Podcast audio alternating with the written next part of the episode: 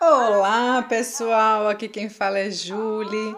Estamos lendo o livro Quando Me Conheci de Jorge Bucay e hoje vamos começar o último capítulo do livro que se chama O Casal. Depois é um capítulo longo, a gente vai cortar ele em algumas partes e aí depois a gente tem apenas o epílogo, ok? Então vamos iniciar o capítulo 20, estamos na página 203 para fechar então o livro e para fechar a terceira pergunta, com quem, né? Dentro do nosso processo de autoconhecimento, vamos ver o que ele nos diz. Se pensarmos na relação de casal como um vínculo que une duas pessoas para o resto de suas vidas, pelo menos a princípio, poderemos compreender porque em torno dessas relações gira grande parte do que se poderia dizer sobre a importância de com quem Talvez por isso, desde que é, existe o conceito de intimidade, identifica-se o casal como o vínculo íntimo por excelência, embora os usos e costumes lhe concedam bem pouco de liberdade e abertura. No último século, a sociedade parece estar ensinando, com certa cautela, que o casal é necessariamente uma espécie de antessala do casamento. Este um passaporte para a família e esta, por sua vez, a garantia de reclusão perpétua até que a morte os separe. Um vínculo pelo qual, além disso, supõe-se que deveríamos ansiar como se fosse a libertação suprema. O mecanismo que se propõe opera. É, peraí, o mecanismo que se propõe opera se o deixarmos fluir mais ou menos assim embora se tentem esconder algumas nuances. Escolhemos um par, ficamos noivos, acordamos no dia do casamento, participamos da cerimônia e entramos na prisão ironicamente chamada de Oninho de Amor. Quando chegamos ali, lançamos o primeiro olhar sincero para o companheiro de quarto. Se gostamos do que vemos, ficamos ali. Se não, começamos a planejar a fuga da prisão para sair em busca de outro par, sem necessidade de viver isso como um fracasso, porque somos uma sociedade moderna e rogando ter melhor sorte ou pedindo ajuda para aprender a escolher melhor.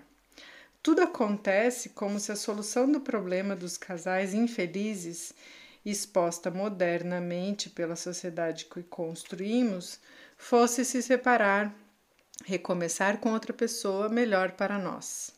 É nesse sentido que sugere a 80% de todos os casais que seu desencontro é sempre consequência da incapacidade ou da desilusão de cada um que não soube encontrar a pessoa certa, como se disso dependesse toda a funcionalidade da relação. Essa solução universal não apenas é uma falsa opção, útil, inútil em todos os sentidos, como faz também faz parecer que a felicidade conjugal depende exclusivamente de escolher bem o parceiro, condicionando todos a, frente às dificuldades, tentar se reparar este erro em vez de melhorar a relação atual. Há quem diga que os terapeutas são sempre capazes de encontrar um problema para cada solução. Este caso não é uma exceção. Há mais de um problema nessa solução, começando pelo fato de que a mudança do destino carcerário é sempre muito dolorosa. Será preciso dividir os bens, os males, os filhos e os presentes. Será preciso passar pela dor de abandonar os sonhos, suportar ter que deixar para sempre alguns lugares e se resignar a perder alguns amigos. Como se não bastasse, será preciso viver com vestígios do medo da intimidade e com a desconfiança de que as próximas relações também possam dar errado. Isso para não falar do dano emocional aos outros envolvidos. Os filhos, que muitas vezes acreditam ser de alguma forma responsáveis pela separação, são arrastados de um lado para o outro e obrigados a permanecer no hall de troféus disputados e, diante de sua própria dor, podem acabar se perguntando se valerá a pena, quando forem mais velhos, acalentar o projeto de construir uma família. Qual é a solução?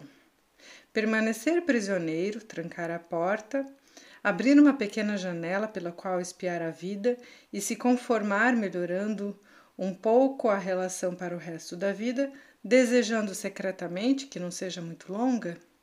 Tenho certeza de que não, mas como terapeuta conheci muitos que escolheram esse caminho.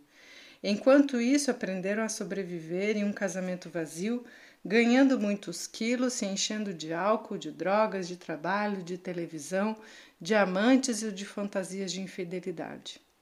Existe um enfoque nas relações amorosas mais alentador e, sob meu ponto de vista, mais preciso. O casal não é um estado imutável de duas pessoas que não evoluem.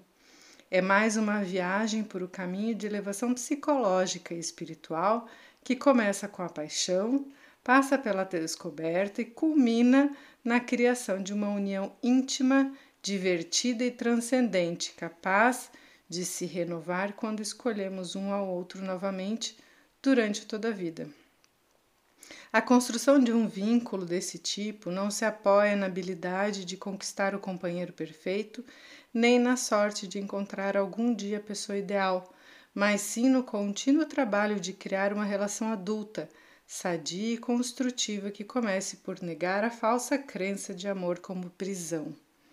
O casal não é uma prisão, nem um lugar onde se enganchar ou ficar preso, mas um caminho de desenvolvimento para os dois. Um caminho sublime e talvez arriscado, mas sem dúvida um dos mais belos e nutritivos que se, que se pode escolher. Redefinir o casal significa falar de amor, de atração e de confiança.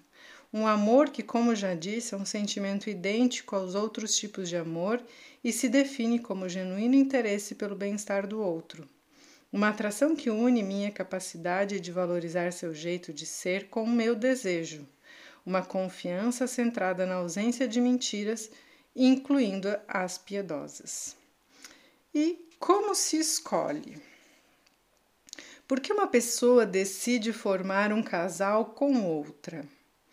Alguns neurobiólogos reduzem todas as análises do amor à motivação físico-química do impulso sexual.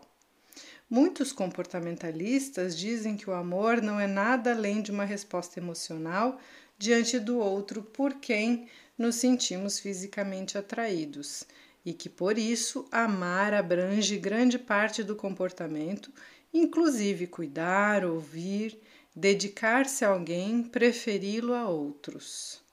Os poetas parecem considerar o amor a manifestação de um estado interno que o amado, para o amado que, não importa como se manifeste, terá uma finalidade, terá como finalidade o alívio catártico de um apaixonado que já não é dono de seus atos.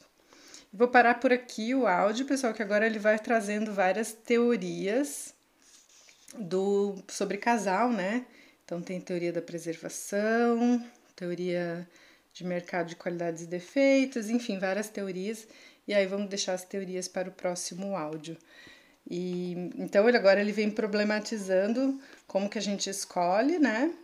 E como é que se une um casal, então? O que, que acontece que uma pessoa encontra a outra e tem essa liga, né? E, e junta. Inicialmente ele faz uma, uma reflexão bem, bem pesada, né? De, desse casamento como uma prisão. Mas vamos ver como é que ele continua neste capítulo, né? Que vocês tenham um lindo dia, ótimas reflexões e até o próximo áudio.